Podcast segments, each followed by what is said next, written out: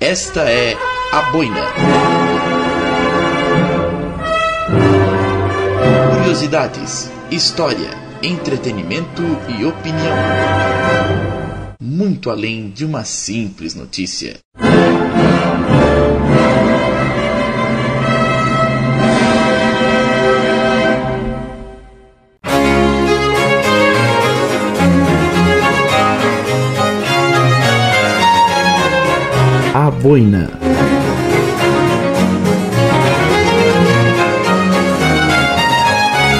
Prosa e verso.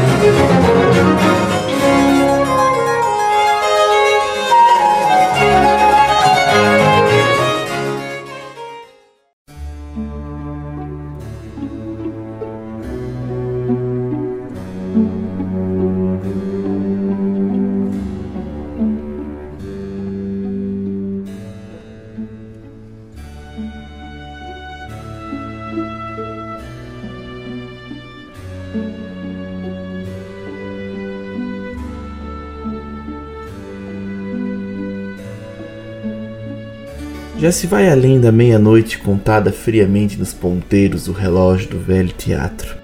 As luzes insistem em clarear o palco, já vazio e morto, testemunha do espetáculo ali vivenciado pelos atores e atrizes do dia. As cortinas em vermelho bordô balançam sutilmente depois do último movimento, fechando todas as fantasias encenadas, recortadas em papel roteiro e transformadas em vida. Sou um ator sozinho, sentado solitário, acalentada por uma simples luz que ilumina minha face em pranto incontido, sem escândalo, mas de fato dolorido. Outra vez, com o coração trincado pela ausência, notei que a cadeira dela lá estava, vazia e inerte, sem recebê-la para contemplar a fantasia que ensinara para ela, só ela, atriz do meu teatro de vida. A conheci no outono, entre papos e histórias por inventar. Suas madeixas escuras contrastavam com a pele dourada, tal como a luz da manhã. Era o encantamento pleno, interna e externamente nela irradiado aos poucos, um feitiço cujas minhas falas deixariam emudecidas a contemplá-la, estudar seus trejeitos, absorver suas fragilidades, seus vilões nas cenas de sua novela diária. Eu levanto a cabeça ao teto enegrecido do teatro Remeto os olhos dela a cada dia que encontrava. Ser mágico, enfeitiçante, que só pedia por vezes um abraço terno para acalantar e acalmar o seu coração polvorosa. Nas desgraças da vida, as tragédias e temores, eu via mais do que uma menina moça. Era uma mulher descobrindo o mundo, mas que parecia pedir com os olhos e maneirismos para que segurasse sua mão e a protegesse.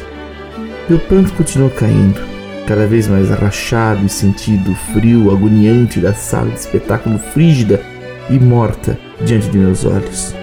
Agora lembro do primeiro abraço desde que resolvi meus sentimentos. Ela não os conhecia quando tomei seu corpo curvo e belo e colei diante do meu. Sentia seu coração acelerado, sua cabeça, sua respiração, algumas lágrimas. Os relógios impiedosos não paravam. Queria ela sempre ali. Havia paz ao vê-la, mas um receio escondido. Um dia, tomado pela emoção, olhei nos olhos em uma noite enluarada diante de um campo de esportes. A tomei pela cintura, deixei meus sentimentos reprimidos transbordarem, racharem as paredes que o sustentavam. Dei-lhe um beijo. Dois, três, quantos vinham? Procurava seus pequenos lábios, sutil e calidamente dizia te amo repetidas vezes. A deixava louca, a confundia e não podia mentir. Adorava tudo aquilo. A ira toma meu coração ainda mais trincado. Esmurro tablado, enfurecido, magoado, chateado. O te amo mais profundo de minha vida ficou escancarado em outra noite. Revelei tudo o que sentia, mas ao mesmo tempo sentia-me como um vulto em sua vida, secreto, escondido, sem saber o que se passava naquele coração tão misterioso e às vezes indiferente com as coisas belas que fazia. Outras lágrimas vêm. Lembram dos convites para sair, para encontrar, para revelar tudo isso ao mundo sem medo. Todos eles amassados pela mente dela como bolas de papel, jogadas ao léu, presos num temor que tomava aquela mente e aprisionava diante das pessoas. Ora, pessoas, quem são elas para brecar a sua felicidade? Quem são elas para nos impedir de transformar dois em um só? Veja as escadas do palco. A noite lá fora transforma-se em chuva, descendo e tentando lavar a dor que varava o peito naquela tragédia derradeira de meu coração. Dela vinham todas as formas de confusão, medo, angústia. Eu vi nos seus olhos e jeitos que o sentir dela era o mesmo meu. Mas por que não deixar fluir? Por que mentir para si e negar um sentimento? Por quê? Por quê? Eram tantas perguntas, tantos medos, e ela parecendo cada vez mais longe do que eu sentia. E por que choro ao ser desse teatro?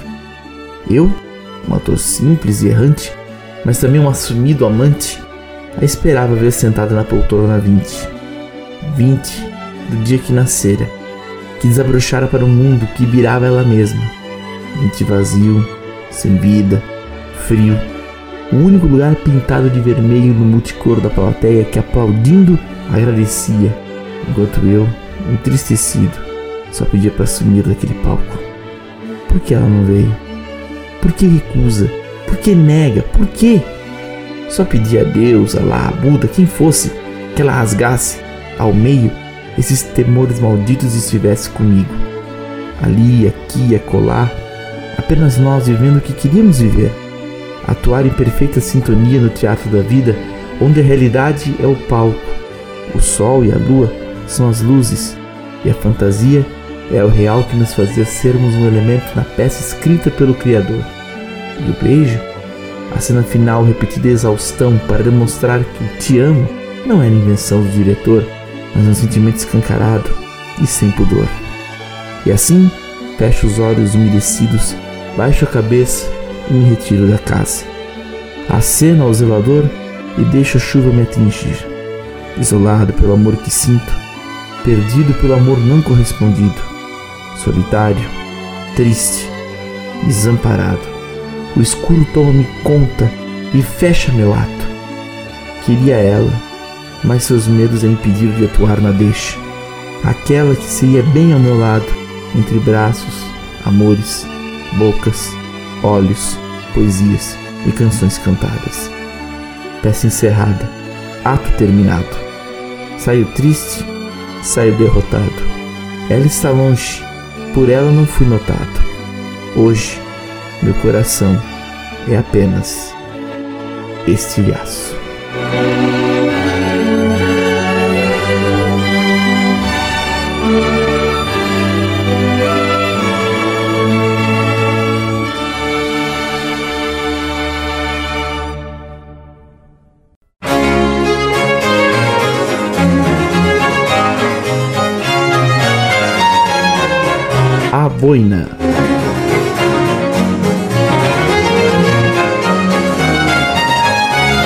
prosa e verso.